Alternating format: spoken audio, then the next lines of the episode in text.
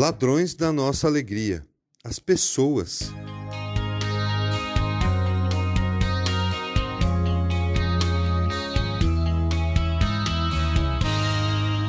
Geralmente, pessoas gostam de estar com pessoas.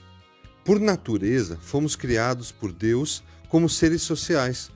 Não é bom que o homem esteja só, disse o Senhor no Éden antes de criar Eva. A auxiliadora. E em Gênesis 9:1, disse a Noé e seus filhos: Sejam férteis, multipliquem-se e encham a terra. Portanto, ao conviver com pessoas, Deus as usa como fonte de alegria para nós. Entretanto, essas mesmas pessoas podem se tornar ladrões da nossa alegria. Quando somos traídos por elas, sofremos agressões físicas e psicológicas, ou seja, quando nos decepcionamos com elas. E é surpreendente como são sempre pessoas que amamos ou temos expectativas boas.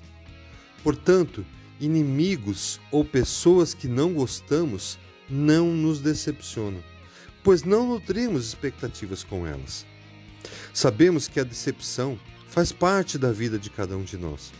Decepcionar-se, na verdade, é ficar surpreso com o comportamento de alguém, de quem esperávamos outra atitude numa determinada situação.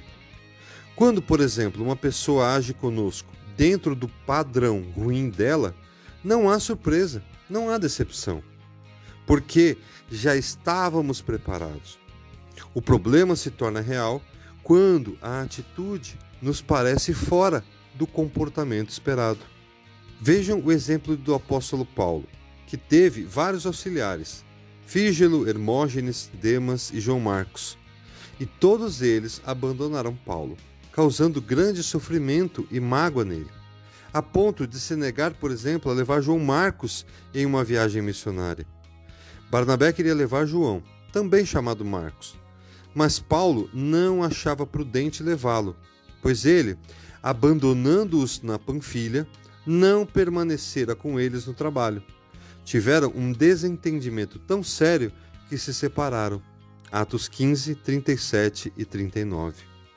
Vejam que é neste momento que permitimos que essas pessoas nos tirem a alegria, quando a decepção toma conta de nós, substituindo a alegria por mágoa. E o profeta Jeremias nos alertou sobre esse perigo. Maldito é o homem que confia no homem, que faz da humanidade mortal a sua força, mas cujo coração se afasta do Senhor. Jeremias 17:5. Vejam que são a decepção e consequentemente a mágoa que causam em nós tristeza, roubam nossa alegria e se deixarmos esses sentimentos crescerem dentro de nós, essa situação causará mais danos em nós do que em quem nos decepcionou. E o próximo passo é a vingança. Afinal de contas, fomos vítimas de uma injustiça. Merecemos uma reparação. Seria algo como a pessoa tem que ficar triste para que eu volte a ficar feliz. Mas acreditem, isso é uma armadilha. A única coisa que a vingança traz como resultado é a inversão de papéis. Ela é especialista em transformar culpados em vítimas e vítimas em culpados. É para somente isso que ela serve. Vejam, o profeta Jeremias continua com seu conselho. Mas bendito é o homem cuja confiança está no Senhor, cuja confiança nele está. Jeremias 17:7. Nós nos decepcionamos porque temos uma visão errada da natureza humana, ao nos esquecermos que decepcionar é da condição humana. Devemos nos lembrar que em nós também não há bem nenhum. Em nossa natureza há somente pecado. Invariavelmente iremos decepcionar alguém também, roubar a sua alegria. Portanto, a solução para quando temos a nossa alegria roubada por outra pessoa a forma como iremos restaurá-la é mudando o passado. E não estou falando de uma viagem no tempo. Estou falando da única forma de mudar o passado: o perdão. No seu livro Ladrões da Alegria, o pastor Hernandes Dias Lopes diz o seguinte: Deus sabe dos conflitos que enfrentamos por causa das ações ruins das pessoas. E para esse ladrão de alegria, o remédio mais eficaz é o perdão.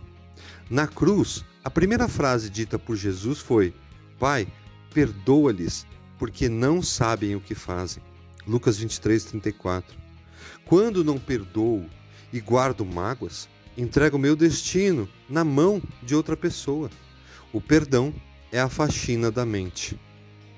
O perdão é a chave para restituir a alegria nos nossos corações. Perdão não é esquecer. Quando alguém nos decepciona, passa a ter uma dívida conosco, rouba a nossa alegria. E quando perdoamos, estamos dizendo: não vou cobrar mais essa dívida, pois a alegria será restituída pelo Autor da alegria verdadeira, eterna e suficiente. Suportem-se uns aos outros e perdoem as queixas que tiverem uns contra os outros. Perdoem como o Senhor lhes perdoou. Colossenses 3, 13.